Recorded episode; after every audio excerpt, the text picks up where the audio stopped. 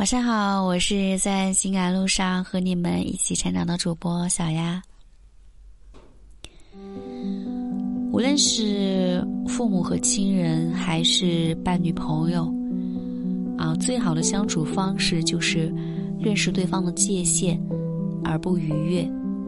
那不越界是我们为人处事的第一法则，但是并不是所有人都能明白，都能够明白。保持界限感的重要性。凤凰男是，呃，最近这几年很热门的一个社会话题。呃，我们常常都可以听到这样一句话：“有女不嫁凤凰男。”啊，为什么这么说呢？因为在人们的认知里面，凤凰男虽然在学业、事业上面都比较优秀，但是他们在经营婚姻家庭方面有缺陷。其实很多凤凰男之所以不善于经营婚姻，是源自于他在家庭关系中界限感模糊。啊，我们知道凤凰男的成长环境艰难，往往是集中全家的力量把他培养成才。啊，有出息之后的凤凰男自然是感恩图报，不过呢，在凤凰男眼中，原生家庭的利益高于一切。哪怕是牺牲自己、妻子以及小家的利益，他都觉得是应该的。于是冲突就产生了。小丫在嫁给凤凰男之前，曾经谈过一场异地恋，前男友是她大学同学，两个人差一点就结婚了。但是小丫在父母的强烈反对之下，恋情夭折。因为她是独生女，那父母不希望她远嫁，所以消沉两年，就和现在的这个凤凰男走到了一起。父母虽然不愿意，但是态度不怎么坚决，毕竟小安已经二十七岁了。凤凰男出生在周边的乡镇，家境不好，不但买不起婚房，就连彩礼也拿不出。不过，小丫父母并没有为难他，反而是为他们准备了婚房。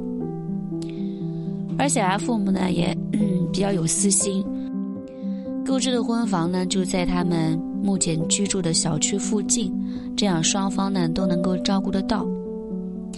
结婚后啊，小两口日子过得还是挺幸福的，父母就在附近，时不时过来帮他们做做家务，啊，他们也时不时的回去蹭饭。一年之后，小丫怀孕了，那母亲有空就过来照顾，各种营养汤水也不断。那公婆在老家呢，开了一间杂货店，还养了一些鸡鸭。啊，看见儿媳怀孕后有自己妈妈照顾，就来过一次，然后就不来了。后来孩子出生，啊，婆婆还是舍不得家里的鸡鸭呀，来过几次也不来了。啊，当然这也和婆婆看见。嗯，小鸭生的女孩有关。那在接下来的日子呢，都是一只小鸭妈，小鸭妈妈帮忙带孩子，婆婆呢偶尔会带一些鸡鸭来探探望，然后但很快就离开了。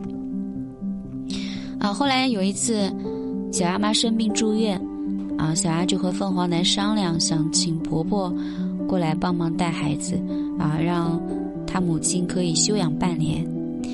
但是呢，婆婆找了很多借口，就是不肯来。后来小丫有些生气，但是转念一想就释然了。婆婆不来也好，来了呢可能会产生一些婆媳矛盾。可是女儿在四岁的时候，婆婆来了。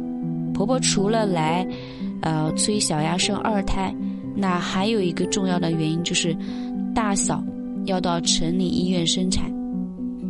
那凤凰男家里面呢，兄妹啊三个人。大哥结婚十几年，有两个女儿，婆婆一心想要抱孙子，所以呢，嗯，大嫂就怀上了第三胎。大嫂身体本身不怎么好，再加上已经三十七岁了，啊，镇上的医医生嘛建议她到城里医院来生孩子，城里医疗条件还是比较不错的，对于高龄产妇来说也是比较安全。那婆婆和大嫂准备在小丫家里待产。啊，这里离医院比较近，到时候产检什么的也很方便。等孩子出生、做完月子，他们再离开。那也就是说，他们要在小丫家里面住至少半年的时间。小丫当场拒绝了，这不合情理呀！哪有人会这么这么不见外，跑到别人家生孩子坐月子的？更何况小丫自己当年生孩子坐月子，婆婆都没有这么殷勤的守在身边照顾。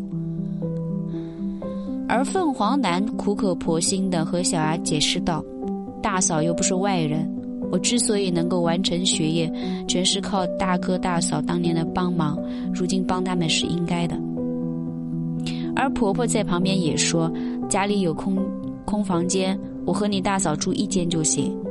我让镇上的中医把脉了，你大嫂这次怀的是男孩啊。”然后她老公就接着说：“不就半年的时间，为什么就不行？你不要无理取闹好不好？”而小丫是坚持不让步，说：“你有一点界限感好吗？我们有自己的生活，凭什么让你家亲戚掺和进来？而且一住就是半年。”婆婆听完后，气得转身就走，临走前还大骂儿子没有出息，家里芝麻大的事做不了主。婆婆走后，啊，老公就和小丫吵起来了，吵到最后，凤凰男。还蛮横的说：“不管你同意不同意，我已经答应他们过来住了。”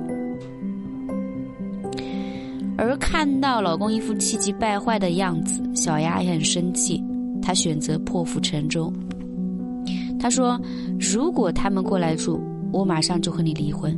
就算现在不离婚，到时候他们住进来，三个女人在一个屋檐下能相安无事吗？我和你迟早也会离婚。”凤凰男很生气。摔门而出，在冷战几天之后，凤凰男终于妥协。他听了小丫的意见，在医院附近租了一套公寓，给母亲和大嫂住。那小丫也松了一口气，他并不想离婚。好在他破釜沉舟，守住了底线，也守住了婚姻。啊，我觉得。许多婚姻的失败，往往不是因为夫妻之间日益变淡的感情，而是毁于家庭关系中界限感的模糊。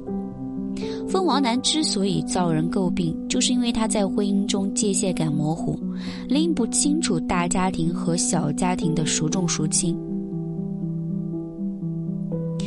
如果你一再突破这个界限，婚姻又怎么能幸福呢？啊，愿你们。